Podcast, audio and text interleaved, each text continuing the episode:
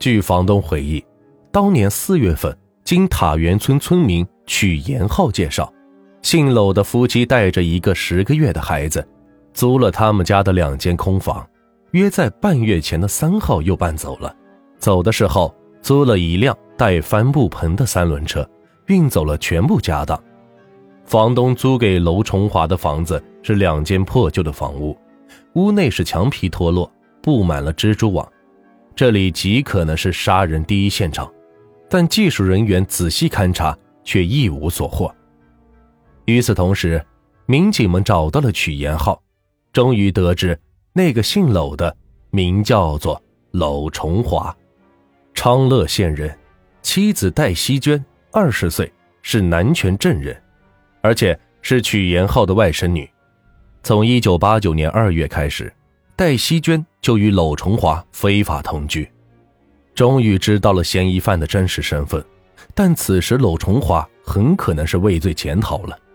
警方怀疑他跑到了戴希娟老家附近居住，在戴希娟老家，通过询问亲属，得知半个月前娄崇华一家三口搬到了四方国棉三厂一带租房居住，而且在九月二日，娄崇华一人来到了岳父家。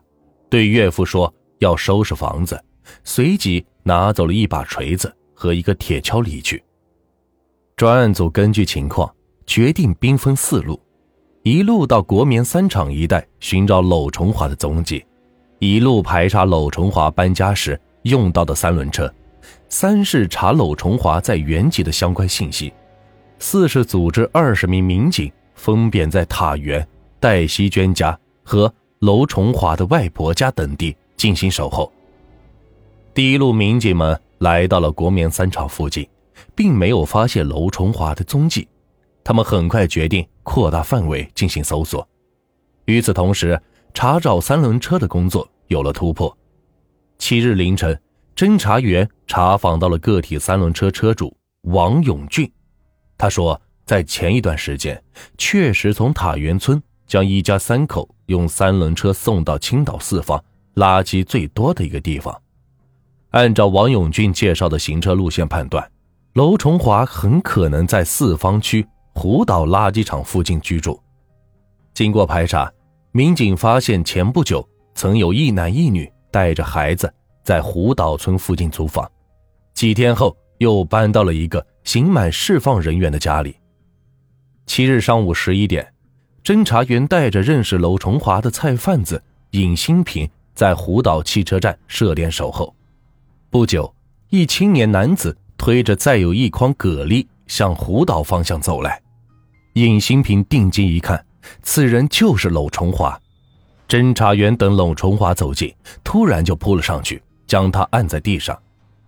经过一个小时的突审，娄崇华就供认了杀害尹书佐、抢劫现金。一千一百元的事实，他说，作案后自己感觉到情况不妙，就赶到了青岛，找到了在潍坊监狱服刑时的狱友，寄住在他的家里。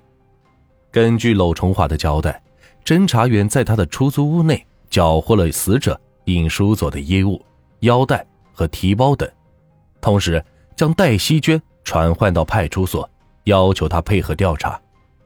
同时，专案组认为。娄崇华长期流窜在外，无正当职业，无固定收入，既要养活妻女，要满足自己吃喝挥霍的需要，肯定还有其他的捞钱勾当。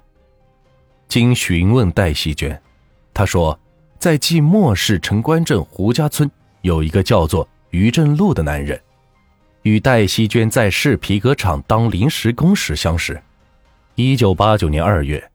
两人私奔到于振禄劳改认识的狱友娄崇华家，住几天以后，于振禄不辞而别。戴希娟在娄崇华的引诱下，便与他开始同居。从此，于振禄就再也没有回到过娄家找他。听说于振禄从娄振华住处返回老家后，又声称要出去做买卖，从家里带走了七百元现金，走后是至今未归。侦查员觉得此事可疑，便着手调查于正禄的下落。而到了娄振华的原籍调查的民警发现，娄振华1983年因盗窃被判处五年徒刑。同时，他们发现曾经在囚禁娄振华的监狱当过武警的刘浩龙，于1989年9月来到过娄振华的家里催要欠款，却从此再未回家。刘浩龙的父亲来当地寻找，但毫无结果。同娄振华交往的两个人均神秘失踪，这明显不是巧合。预审员先是和娄振华搞好关系，麻痹了他的反侦查意识，在合适的时候突然说道：“你说清楚于振禄的事。”这突如其来的询问，使得娄崇华一下子惊慌失措。预审员自此步步紧逼，娄崇华在强大的压力之下，终于交代了杀害于振禄的过程。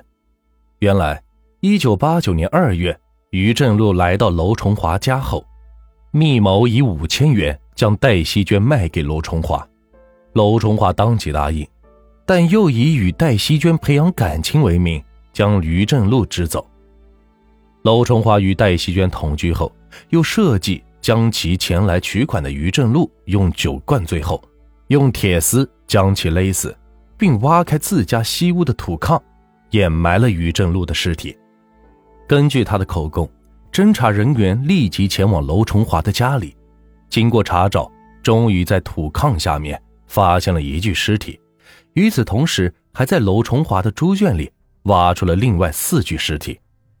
消息传来，娄崇华自知大势已去，交代了自1989年至1990年底以介绍对象、合伙做买卖为诱饵，采取以酒灌醉受害人，然后用铁丝勒紧的手法。先后杀死同村村民娄崇贤、于振禄、刘浩龙、丁文和、魏开森等五人，抢劫受害者携带的现金数千元的犯罪事实。根据口供，经法医鉴定，分别认定了五个尸体的身份。至此，一起在山东省历史上罕见的系列杀人案彻底告破。